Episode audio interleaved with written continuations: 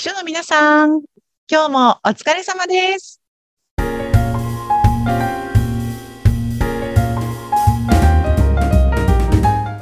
秘書の皆さん、こんにちは。秘書寮編集長、佐々木です。皆さんこんにちは。インタビュアーの山口智子です。え佐々木さん、はい。今ですね、ズームで今日は収録しているんですが、はい佐々木さんの背景画面がもう華やかすぎて素敵なピンクカラーのバラやガーベラなどのお花の写真。おーもうなんかこれ見るだけで癒されるんですけども。ありがとうございまはす。いそうなんです。最近ね、あの、ズームの背景をずっと何もしてなかったんですけど、最近変えてお花の写真、あの、弊社のね、取り扱っているお花の画像なんですけれども、ピンクで春らしい、ね、可愛らしいお花ですよいね。やー可愛いです。あの丸い箱の中に入っていてあ、そうそうそうそう。えー、これはプレゼントにすごくいいんだろうなーっていう。ね、これなんかギフトボックスみたいな感じで蓋を閉めた状態でリボンをかけてお届けするんですけれども、ねまあ、リボンを外して蓋をバッと開けていただくとお花がたくさんこう入っているというサプライズにもすごくおすすめな商品ですね。これ最高ですね。もう女性はやっぱり嬉しいですからね、お花を送ってもらえると。そうなんですよ。ねでしかもね、これ結構企業のあの方からのご注文も多くって、うん。あの退職の時のお花なんかにあのね、月末の金曜日に花束をいただいてしまって、そのまま夜電車に乗ると、あ、あの人今日退職したのね、みたいな感じで、あの、結構恥ずかしかったりするんですが、こういう箱に入ったものだと、あの、閉めて紙袋に入れて持って帰れるので、こう、持ち帰りも便利ということで、結構需要が多いタイプのお花ですね。いいですね。そういやーそうか、青山花壇さんで取り扱ってるということですので、ぜひチェックしてみてください ありがとうごね。ざいます。うん、本当素敵。宣伝していただいて。はい。えーじゃあちょっとそんな華やかな中で今日はお話を伺っていきますが、今日のテーマは何でしょうか、今日ね、あの、秘書さんのちょっとね、高度なお話なんですけれども、こんなことができると秘書さんとして、あの、上司に喜ばれるんじゃないかなというお話をできればと思うんですけれども、はい。あの、私ね、ずっと思ってたんですけれども、秘書さんというのは、その上司にとって、えー社内での上司専属の広報担当だなというふうにずっと思ってるんですよね。はい。うん、例えば、あの、上司の方たちって、まあ基本的には偉い人が、であることが多いので、あの、普通の社員の方々にとってみると雲の上の存在だったりとか、うん、直接お会いしたことないとか、直接話したことがないっていう社員の方がほとんどだと思うんですよね。で、そんな存在に秘書さんはこう毎日毎日触れて、ね、あの、やり取りをしているので、あの、そういう偉い人に全く会ったことがないよという社員さんに対して、あの、あ、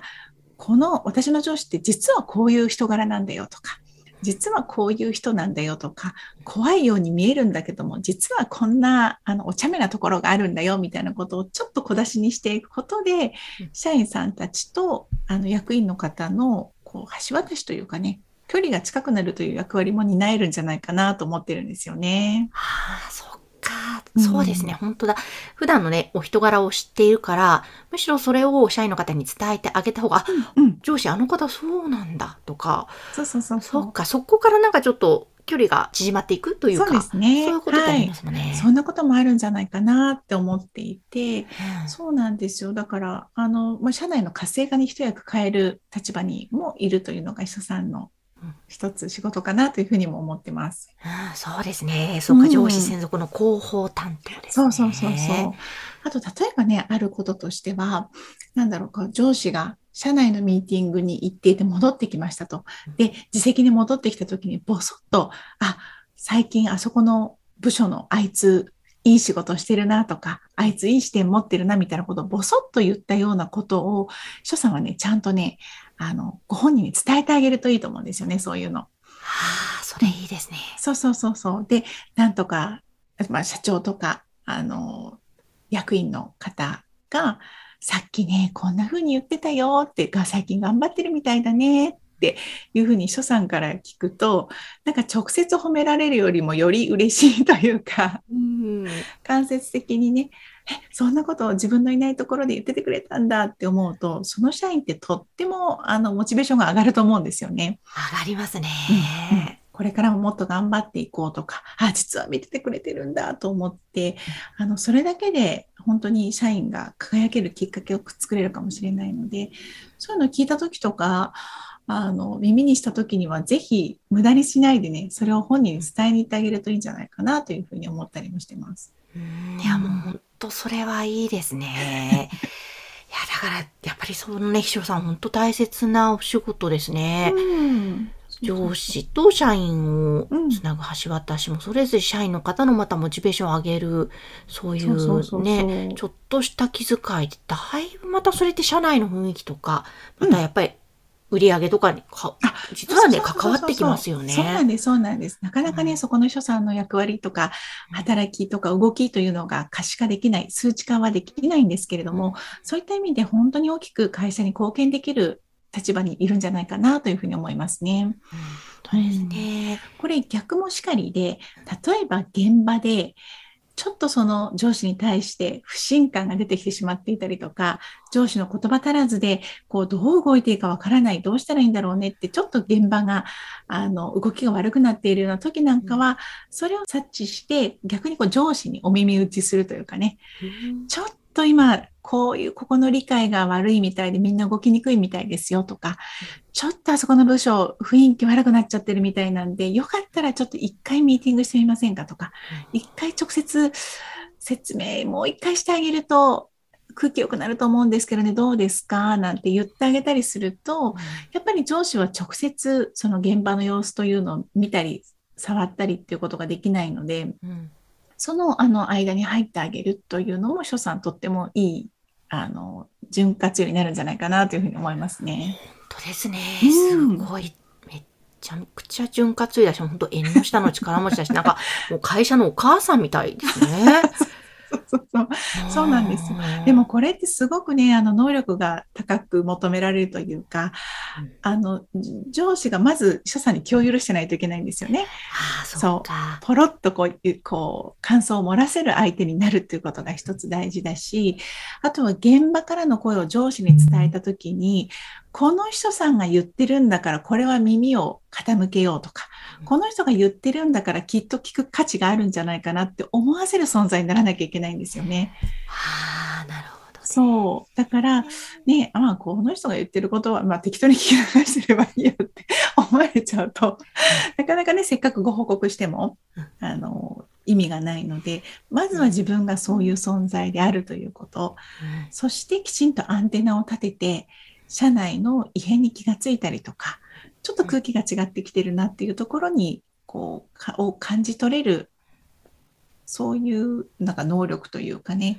あの、アンテナの高さみたいなのも必要かなと思いますね。えー本当でもコミュニケーション能力の高さ、その部分って、秘書さんはとても大切なスキルですね。そう、そうなんですよ。ねうん。で、なんかちょっと上司が漏らした一言を、うん、これちょっと言いに行ってあげた方がいいんじゃないかなとか、あれ、これは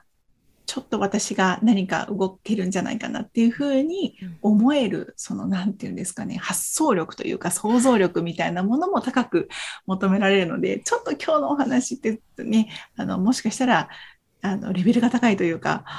人さんの中でもそこまでできるといいよねっていうお話に近いのかもしれないんですけれどうん。も、うん。ね、そんなところも、えー多くの人さんができるようになってくると、えー上司はとっても嬉しいと思いますし、組織がどんどん活性化してくるんじゃないかなと思ってます。ですね。なんか、うん本当きっとちょっとした意識を持つだけでも、うんアンテナ張るだけでも、うんね、引っかかってくるものって変わってきますもんね。そうそうそうそうそうなんです。で、そういうことを繰り返してると、だんだんだんだん自然に自分のところに情報が集まってきたりとか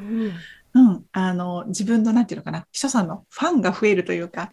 社内で何かあったらあの秘書さんに相談しようとか、何かあった時にはあの秘書さんの耳に入れといた方がいいよねっていう存在になれると、うん。もう自分であの情報収集に行かなくても、勝手にこう情報が集まってくるっていう理想的な状況ができるんじゃないかなと思います。そうか。うん。本当そうするともう普段からもう仕事を楽しんでいろんな方とうんコミュニケーションをとにかく細かく細かく取っていくっていうのそうですが重要なんね。ですそうですね。うんもうあんまりだからツンツンしてて、新卒の人とは話さないわよ、みたいな感じだと、ちょっと難しいと思うので、分け隔てなく、ね、役員の方とも、えー、新卒の社員さんとも仲良くできるっていうのはもしかしたら理想かもしれないですよね。なるほど。わかりました。と、佐々木さんみたいにこういつもニコニコしながら話すっていうのもね 大切なんだろうなと今お話を伺いながら思いました。私いつもニコニコしてますよね。してます。もう最高ですね。それ。笑顔は本当いやでもなんかそれも山口さんと話すのが楽しいっていうのがね私は理由としてあるんです。ありがとうございます。おかげです。はいということで今日ね、うん、えー、ちょっと行動かもしれませんがでも非常に重要なことを教えていただきました。はい、佐々木さんありがとうございました。はい、その皆さん頑張ってください。この番組は、所作のためのお花屋さん、青山方の提供でお送りしました。